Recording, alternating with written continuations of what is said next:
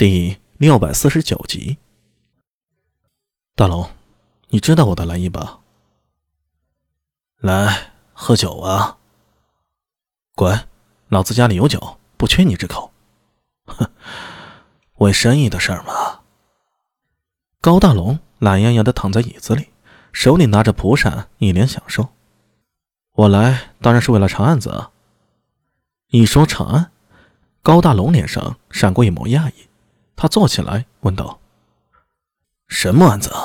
和鬼有关？”“哼，和聪明人说话就是神力啊。”苏大为赞了一句，想了想，说道：“我今天来啊，是想向你请教如何变成诡异的。”这一话说出来啊，一旁的高大虎吓了一跳。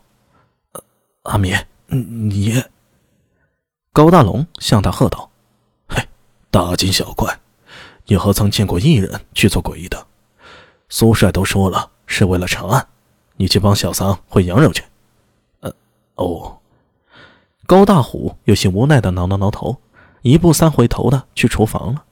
说让高大虎去厨房帮忙，其实就是一个借口，故意支开他，好和苏大为啊单独谈谈。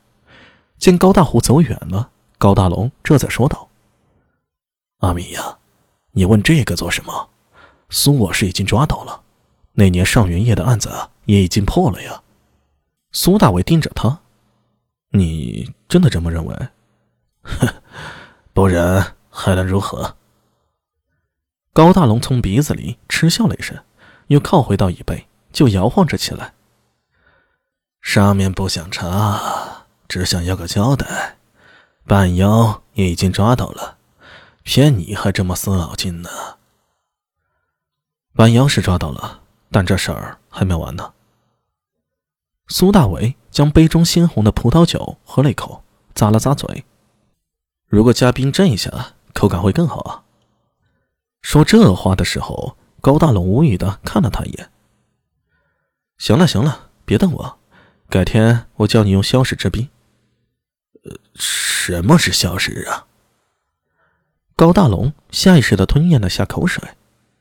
啊，消食就是说了你也不懂。总之啊，用此物可以将水化为冰，到手就不愁冰了。夏天用此术解暑是大妙，用冰镇酒，风味更是绝佳。我们说这个干嘛？继续说搬妖的事儿。苏大伟转了转酒杯，继续说道：“上次万年宫的事儿你也听说了吧？我派人查了，山上有人故意对石坝抽水的。”此话当真？高大龙猛地坐了起来，满脸都是惊讶。难道这事儿也跟半妖有关？这一点我还不确定啊。但是我那次在山上发现了这个。苏大伟从怀里掏出那柄倭国匕首，拍在了鸡案上。南池之后，上元夜结幼童案，倭国半妖素我氏想用秘法控制朝中贵人。还想将那些孩童转为受控制的半妖，此事似乎还与吴王克有关。可是现在吴王已经死了，这案子我没办法查下去啊。高大龙拿起那个匕首，眯起眼睛左右看了看。以前在丰益坊也见过这种小倭刀。对了，东瀛会馆那边你查出了什么没有？别提了，上次倭国的使团来了之后，那些会馆跟拔笋一样。东西市都开了，洛阳、岭南听说都要设会馆，要跟我们大唐做生意啊！这么多地方，我如何查得过来呀？所以你想从半诡异这边入手？苏大伟点了点头。是啊，想看看能不能发现新的线索。高大龙手指轻轻抹着匕首锋刃，一不留神手缩了一下，低头看去。指腹上出现了一条细如发丝的血线，好利的刀啊！他抬起头来，向着苏大为说道：“阿米呀，我这人呢最讲义气，最怕欠的就是人情了。之前你帮大虎在大理寺谋了差事，又帮我报了霸府之仇，这样我便欠你了两个人情。上次我帮你查苏某氏的案子，这人情呀，我还了一次了。”高大龙眼里啊闪过一抹皎洁。嘿，还有你在长安狱里，我帮你传递消息，找来桂建朝和那友谊，又帮你将林老大的家人给送出去了，这便是第二次了。苏大为一脸懵逼。呃，大龙，你这话是什么意思啊？嘿嘿，意思啊，就是我不欠你人情了。高大龙将手里的匕首接连抛了两下，向着苏大为说道：“你再让我帮你啊，用什么来报答？”贼你妈呀！苏大为被气乐了，一口把酒给喝干。你他妈欠我一张椅子！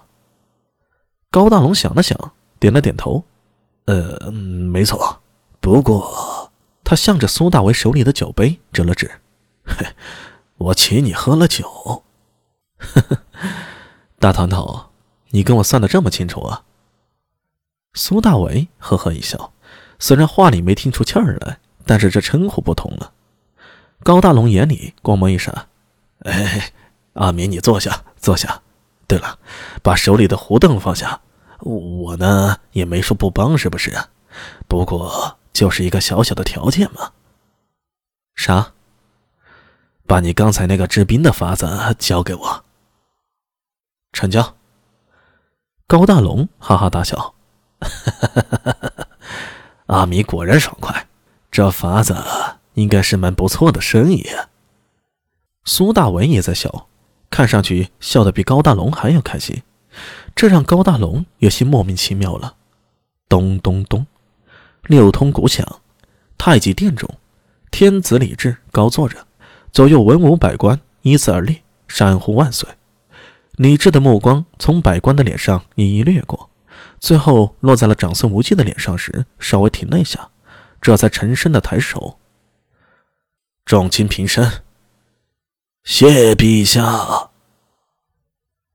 众卿，今日朝会何以叫我？